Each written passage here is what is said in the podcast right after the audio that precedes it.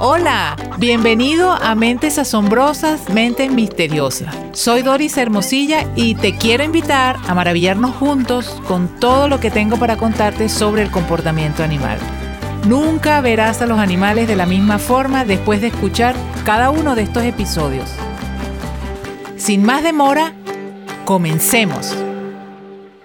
Históricamente, la ciencia ha subestimado el pensamiento, las emociones y sintiencia animal. Afortunadamente esto está cambiando poco a poco en la medida que etólogos, mediante sus atentas y silenciosas observaciones, experimentos especialmente diseñados y grabaciones en video, están demostrando que la mente de los animales es un maravilloso misterio. Muchos de estos estudios son llevados a cabo con los animales en su ambiente natural, en estado salvaje. Así que la afirmación de que debemos considerar a los animales como alguien y no como algo surge precisamente de la gran cantidad de descubrimientos que se han reportado desde el campo de la etología. Si bien es cierto que se ha recabado mucha más información de ciertas especies animales como elefantes, gorilas, chimpancés, delfines y ciertas aves, por ejemplo, también es cierto que hay especies que han sido menos estudiadas lo cual solo quiere decir que hay un mundo de información todavía no descubierta. Hay una gran cantidad de vida interior profunda y aún misteriosa que transcurre en todas las especies de este planeta y de las cuales somos muy ignorantes. La mayoría del reino animal vive y muere sin que podamos saber qué ha pasado en sus vidas. Así que la falta de evidencia no es evidencia de falta. Quiero resaltar esto porque los estudios de comportamiento que se han hecho en animales como vacas, cerdos y pollos son mucho menores y han sido realizados con animales que no están en estado salvaje. Sin embargo, se han obtenido también resultados sorprendentes que nos demuestran lo equivocados que hemos estado con respecto a la mente y comportamiento de ellos. Si nos detenemos a reflexionar cómo varias especies animales establecen lazos afectivos con otros de su misma especie, cómo la comunicación entre ellos varía de acuerdo a los lazos que les unen y a las circunstancias que les rodean. Si pensamos en cómo reaccionan varias de las especies estudiadas cuando alguien de su familia muere, cómo es consolado por otros o cómo reaccionan diferentes si el que muere no pertenece a su familia. Es imposible no llegar a la conclusión de que los animales evidentemente son alguien alguien que le importa a otros de su misma especie, en algunos casos sin importar si es familia o no, alguien que sufre si ese otro muere, alguien que es capaz de brindar ayuda a otro de su familia que lo necesite. Son alguien que busca proteger y defender a los suyos. Son alguien que manifiesta signos de estrés cuando es separado de su madre, cuando es separado de su hijo, cuando muere su pareja o alguien de su familia. Entonces queda claro que los animales no son algo, son alguien y como tal deberían ser tratados y considerados con respeto. Hoy en día varios de los comportamientos que aquí les estoy contando se pueden evidenciar fácilmente en gran cantidad de videos que hoy como nunca antes están al alcance de cualquier mente curiosa que quiera reflexionar sobre lo que hay en la mente de los animales. Sin embargo, en esta y todas las cápsulas abordaré el comportamiento animal refiriéndome principalmente a descubrimientos hechos por etólogos, zoólogos, naturalistas y biólogos, y que se han dado a conocer a través de sus libros o de publicaciones en medios científicos. Descubrimientos estos que están llenos de las más sorprendentes, curiosas, entrañables, misteriosas, simpáticas o tristes anécdotas que te encantará conocer. Hay una increíble historia que cuenta de una observación hecha por el zoólogo Maurice Burton de una gallina vieja y casi ciega que era auxiliada por una gallina más joven, quien la ayudaba a recoger alimento e instalarse cuando llegaba la hora de dormir. Cuando la gallina viejita murió, la joven dejó de comer y murió dos semanas después. Esta anécdota, aunque sorprendente para muchos, corrobora, entre otras cosas, lo que con estudios ya han revelado investigaciones del comportamiento en las gallinas son individuos con conciencia de su individualidad y sensibles a su entorno. Según una investigación de la Universidad de Bristol en 2011, encontraron que las hembras adultas poseen al menos uno de los atributos básicos subyacentes de la empatía, la capacidad de verse afectado y compartir el estado emocional de otro. Este hallazgo es de gran importancia ya que los pollos en la agricultura moderna se ven forzados rutinariamente a presenciar dolor, sufrimiento y la muerte de otros compañeros de grupo. Se han evidenciado comportamientos de duelo en diversas especies animales, como en elefantes, caballos, monos, burros, perros, delfines, ballenas, aves, etc. Esto ha sido y sigue siendo estudiado.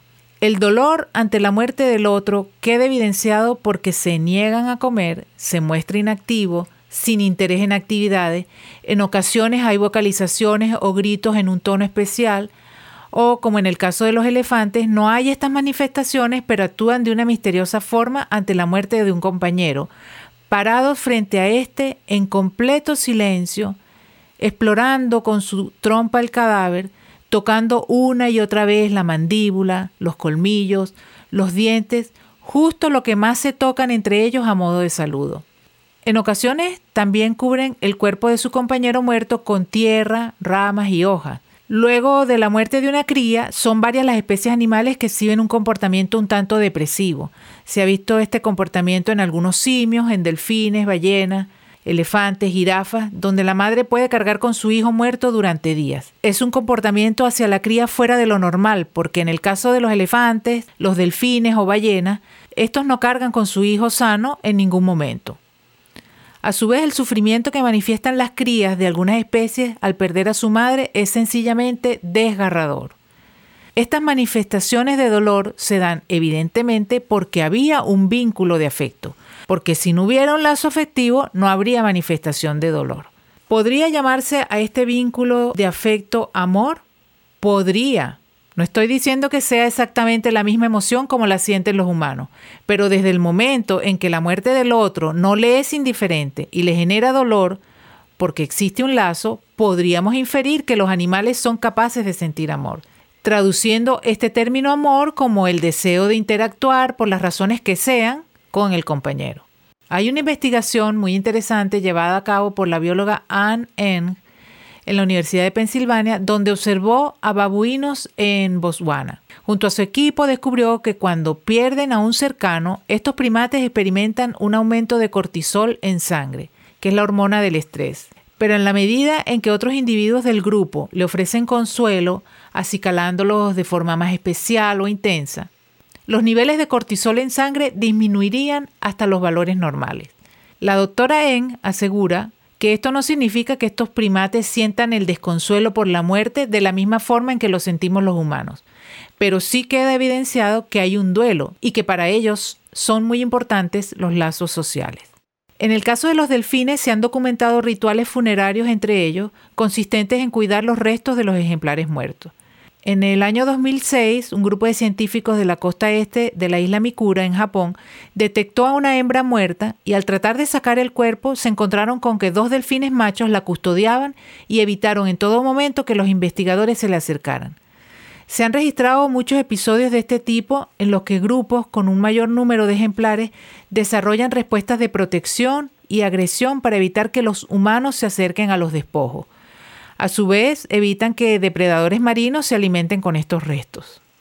Hasta ahora te he comentado solo algunas de las observaciones científicas que se han hecho de cómo enfrentan algunas especies animales la muerte. Y por lo que podemos ver, algunos comportamientos podrían parecerse al luto de los humanos. Aparentemente hay estrés, dolor y cambios en su comportamiento que lo evidenciarían.